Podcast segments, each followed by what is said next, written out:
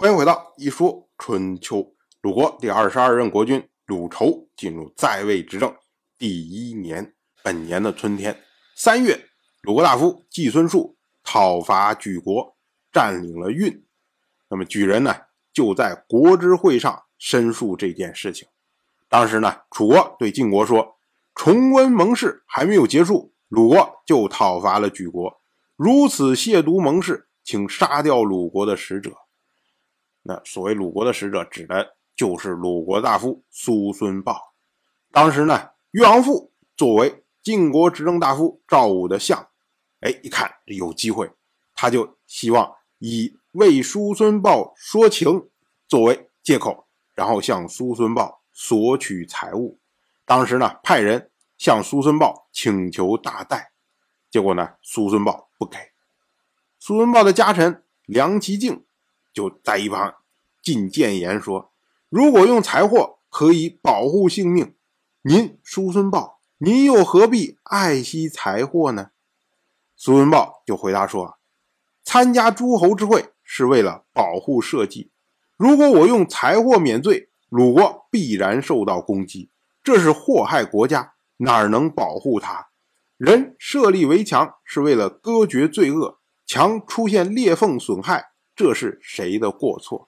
但为了保护鲁国而让他受到伤害，我的罪过又有过之。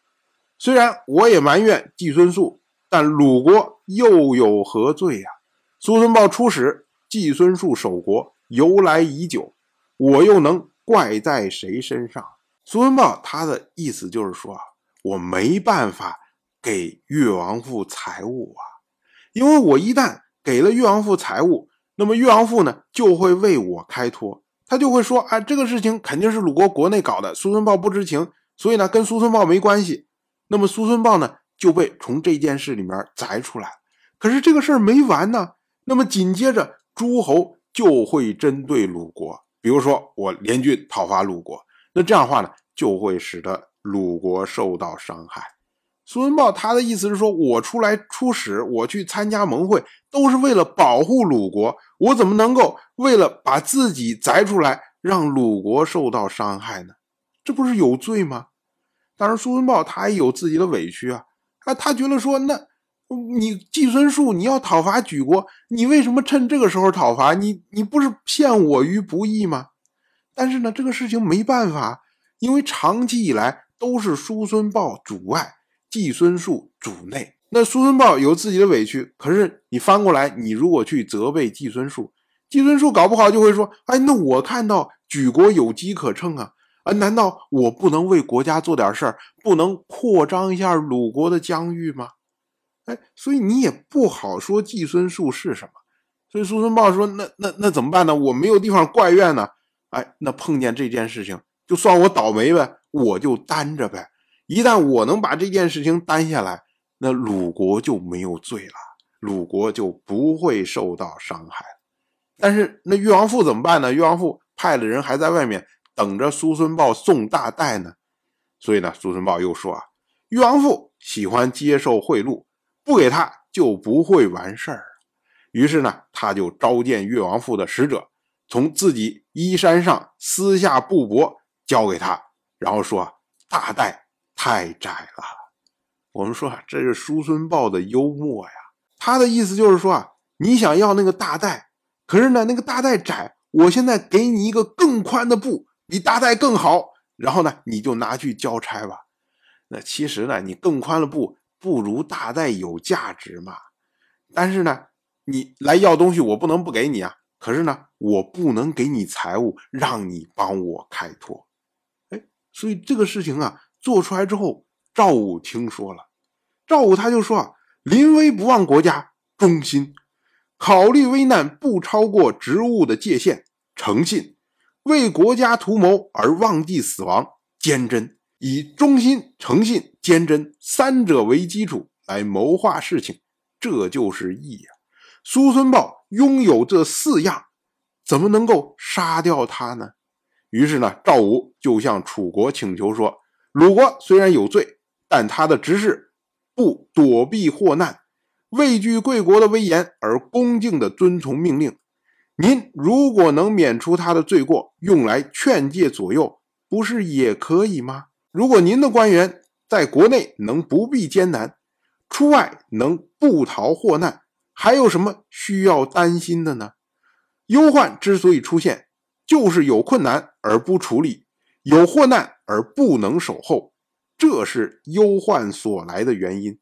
如果能做到这两项，又有什么可担心的呢？不能安定贤能，谁又会跟随您？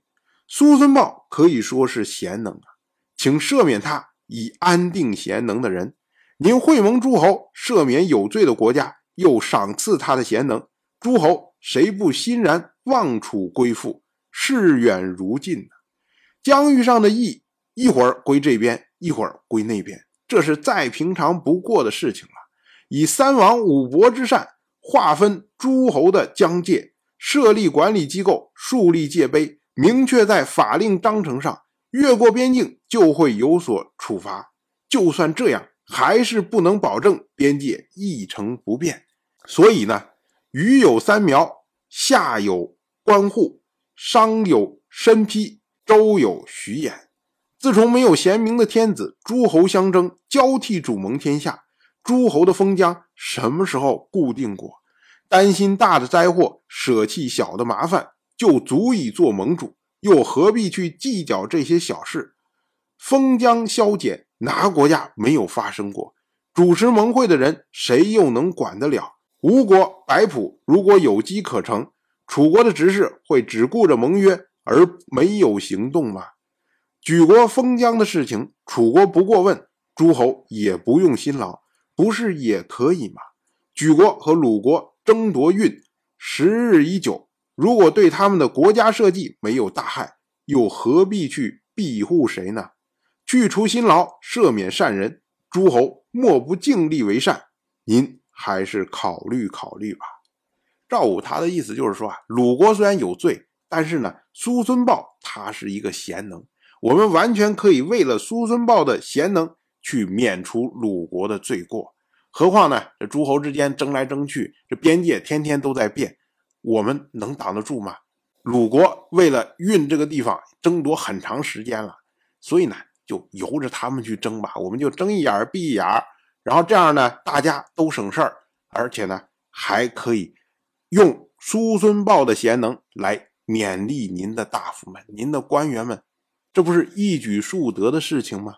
何必我们斤斤计较这些小的事情呢？哎，因为赵武坚决要求楚国，所以呢，楚人就同意了。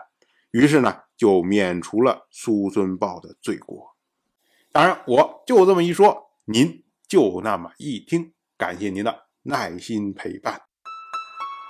《一说春秋》的第一本图书《惊泽》已经正式出版，《惊泽》收录了从春秋开篇到郑国国君郑务生去世的春秋故事，加上多篇的番外回声以及年表、人物关系图、春秋经原文等辅助内容，方便大家和音频参照阅读。有兴趣的朋友，快去公众号“一说春秋”看看吧。